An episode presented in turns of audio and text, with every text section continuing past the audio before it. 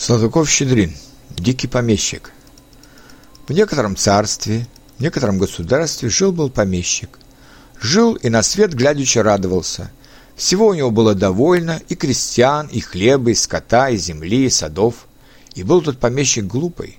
Читал газету «Весть», и тело имело мягкое, белое и рассыпчатое. Только измолился однажды Богу этот помещик. «Господи, всем я от Тебя доволен, всем награжден. Одно только сердцу ему непереносно. Очень уж много развелось в нашем царстве мужика. Но Бог знал, что помещик тот глупый, и прошение его не внял. Видит помещик, что мужика с каждым годом, с каждым днем не, уныва, не убывает, а все прибывает. Видит и опасается. А ну, как он у меня все добро приест. Заглянет помещик в газету «Весть», так в всем случае поступать должно и прочитает «старайся».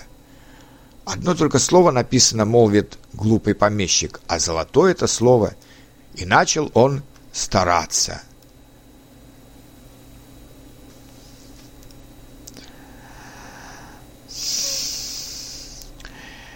И не то, чтоб как-нибудь, а все по правилу. Курица ли крестьянская господские овсы забредет, сейчас ее по правилу в суп.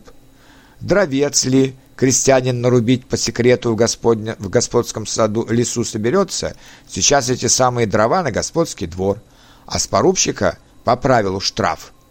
Больше я нынче этими штрафами на них действую, говорит помещик соседям своим, потому что для них это понятнее. Видят мужики, хоть и глупый у них помещик, а разум ему дан большой. Сократил он их так, что некуда носа высунуть. Куда ни глянут, все нельзя. Да не позволено, да не ваше. Скотинка на водопой пойдет, выйдет, помещик кричит «Моя вода». Курица за околицу выбредет, помещик кричит «Моя земля». И земля, и вода, и воздух, все его стало. Лучина не стала мужику светец зажечь, прута не стало, чем избу вымести. Вот измолились крестьяне всем миром Господу Богу.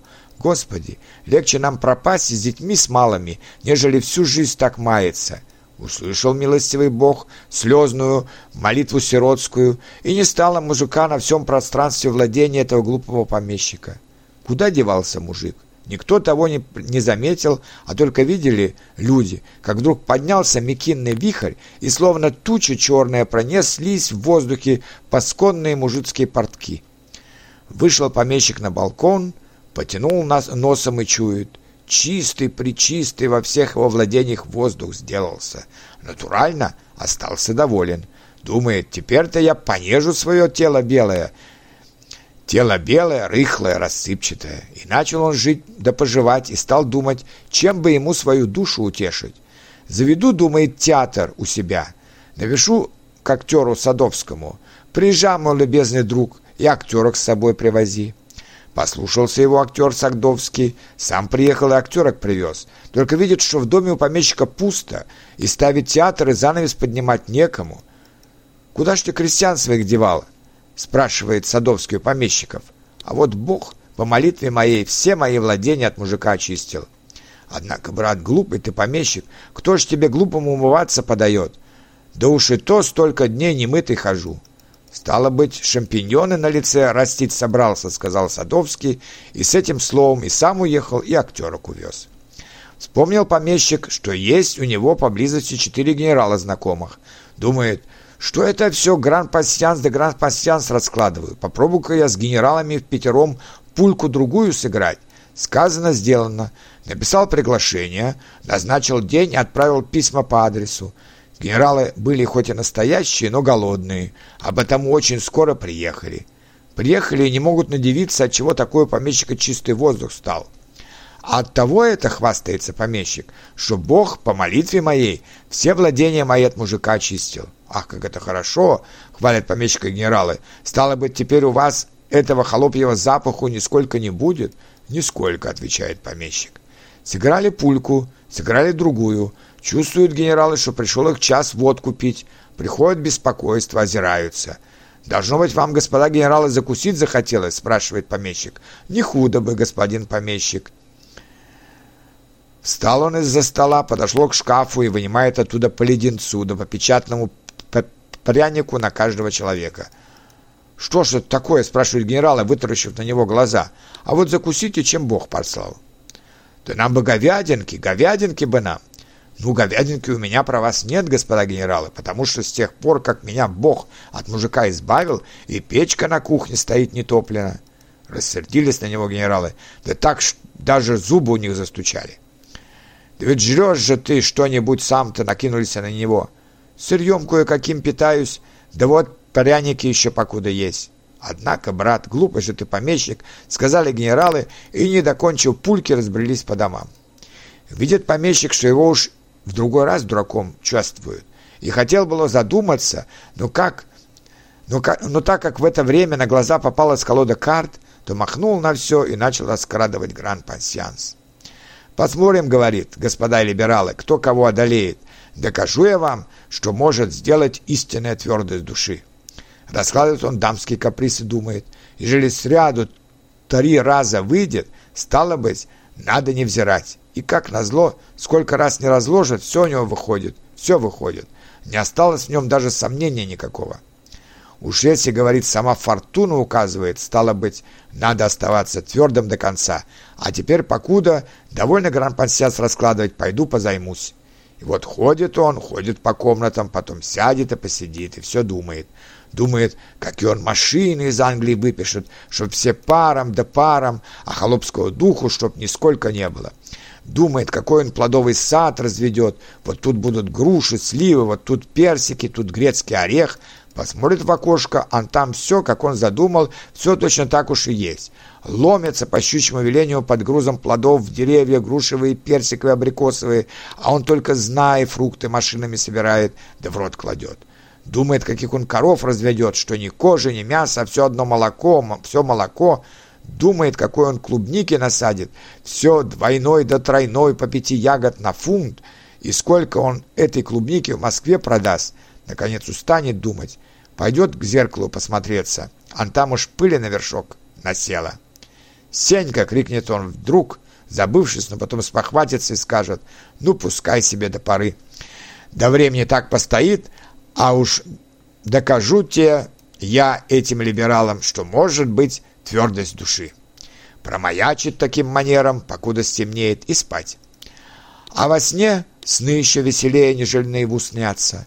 Снится ему, что сам губернатор о такой его помещичьей непреклонности узнал и спрашивает у исправника, какой такой твердый курицын сын у вас в уезде завелся. Потом снится, что его за эту самую непреклонность министром сделали, и ходит он в лентах и пишет циркуляры, быть твердым и не взирать. Потом снится, что он ходит по берегам Ефрата и Тигра, то есть согласно библейским сказаниям в раю. «Ева, мой друг», — говорит он, ну вот и сны все пересмотрел, надо вставать. «Сенька!» — опять кричит он, забывшись, но вдруг вспомнит и поникнет головою. «Чем бы, однако, заняться?» — спрашивает он себя. «Хоть бы лешего какого-нибудь нелегкого принесла». И вот по этому его слову вдруг приезжает сам капитан-исправник. Обрадовался ему глупый помещик несказанно, побежал в шкаф, вынул два печатных пряника и думает, ну этот, кажется, останется доволен. Скажите, пожалуйста, господин помещик, каким это чудом все ваши временно обязанные, согласно положениям 19 февраля, освобожденные от крепостной зависимости, крестьяне были обязаны временно, до заключения с помещиком соглашения о выкупе земли, работать на него, вдруг исчезли, спрашивает исправник. А вот так и так. Бог по молитве моей все владения мои от мужика совершенно очистил. Такс, а не известно ли вам, господин помещик, кто подати за них платить будет? Подати? Это они, это они сами, это их священнейший долг и обязанность. Такс. А каким манером эту подать с них взыскать можно, коли они по вашей молитве по лицу земли рассеяны? Уж это не знаю. Я с своей стороны платить не согласен. А известно ли вам, господин помещик, что казначейство без подати и повинности, а тем паче безвинные соленые регалии, Государственная монополия на продажу, королевское право на получение доходов существовать не может. Я что ж, я готов, рюмку водки, я заплачу. Да вы знаете ли, что по милости вашей у нас на базаре ни куска мяса, ни фунта хлеба купить нельзя. Знаете ли вы, чем это пахнет?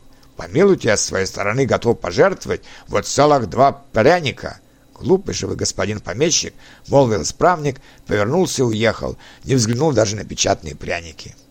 Задумался на этот раз помещик не на шутку. Вот уж третий человек его дураком чествует. Третий человек посмотрит, посмотрит на него, плюнет и отойдет. Неужто он в самом деле дурак? Неужто та непреклонность, которую он так лелеял в душе своей, переводя на обыкновенный язык, означает только глупость и безумие? И неужто вследствие одного этой непреклонности остановились и подати, и регалии, и не стало возможности достать на базаре ни фунта муки, ни куска мяса? И так как был он помещик глупый, то сначала даже фыркнул от удовольствия при мысли, какую он штуку сыграл, но потом вспомнил слова исправника «А знаете ли, чем это пахнет?» и струсил не на шутку. Стал он по обыкновению ходить взад да вперед по комнатам и все думает, чем же это пахнет? Уж не пахнет ли водворением каким, например, чебоксарами или, быть может, варнавином? Хоть бы в чебоксары, что ли, по крайней мере, убедился бы мир, что значит твердость души, Говорит помещик, а сам по секрету от себя уж думает. В Чебоксарах-то я, может быть, мужика бы моего милого увидал. Походит помещик и посидит, и опять походит. К чему не подойдет, все, кажется, так и говорит. А глупый ты, господин помещик. Видит он, бежит через комнату мышонок и крадется к картам, которым он гран-пассиан сделал, и достаточно уж замаслил, чтобы возбудить ими мышиный аппетит. Кыш! Бросился он на мышонка, но мышонок был умный и понимал, что помещик без Сеньки никакого вреда ему сделать не может. Он только хвостом вильнул в ответ на грозное восклицание помещика и через мгновение уже выглядывал на него из-под дивана, как будто говоря, «Погоди, глупый помещик, то ли еще будет. Я не только карты, я и халат твой съем, как ты его за... позамаслишь как следует». Много ли, мало времени прошло, только видит помещик, что в саду у него дорожки репейником заросли.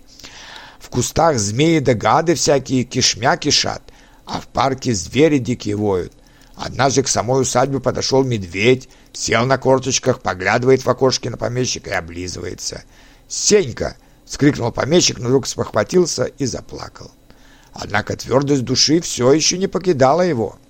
Несколько раз он ослабевал, но как только почувствует, что сердце у него начнет растворяться, сейчас бросится к газете «Весть» и в одну минуту ожесточится опять. Нет, лучше совсем одичаю, лучше пусть буду с дикими зверьми по лесам скитаться, но... Да не скажет никто, что российский дворянин кра... Э, князь Урус Кучум Кульдибаев от принцев отступил. И вот он одичал. Хоть в это время наступила уж осень, и морозы стояли порядочные, но он не чувствовал даже холода. Весь он с головы до пят оброс волосами, словно древний Исаав, а ногти у него сделались как железные. Сморкаться уж давно перестал, ходил же все больше на четвереньках и даже удивлялся, как он прежде не замечал, что такой способ прогулки есть самый приличный и самый удобный. Утратил даже способность произносить членораздельные звуки, и усвоил себе какой-то особенный победный клик, средний между свистом, шипением и рявканием, но хвоста еще не приобрел. Выйдет он в свой парк, в котором он когда-то нежил свое тело рыхлое, белое, рассыпчатое, как кошка, в один миг влезет на самую вершину дерева и стережет оттуда. Перебежит это заяц, встанет на задние лапки, прислушается, нет ли откуда опасности, а он уж тут как тут, словно стрела соскочит с дерева, вцепится в свою добычу, разорвет ее ногтями, да так со всеми внутренностями, даже со шкурой съест. И сделался он силен ужасно, до того силен, что даже счел себя вправе войти в дружеские отношения с тем самым медведем, который некогда посматривал на него в окошко. «Хочешь, Михаил Иванович, походу вместе на Зайцев будем делать», — сказал он медведю.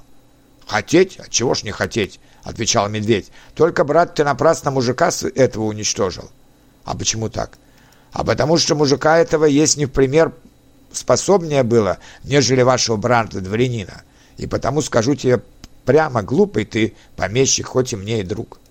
Между тем капитан-исправник, хоть и покровительствовал помещиков, но в виду такого факта, как исчезновение с лица земли мужика, смолчать не посмел – Встревожилось его донесением и губернское начальство, пишет к нему. А как вы думаете, кто теперь подати будет вносить? Кто будет вино по кабакам пить? Кто будет невинными занятиями заниматься? Отвечает капитан-исправник.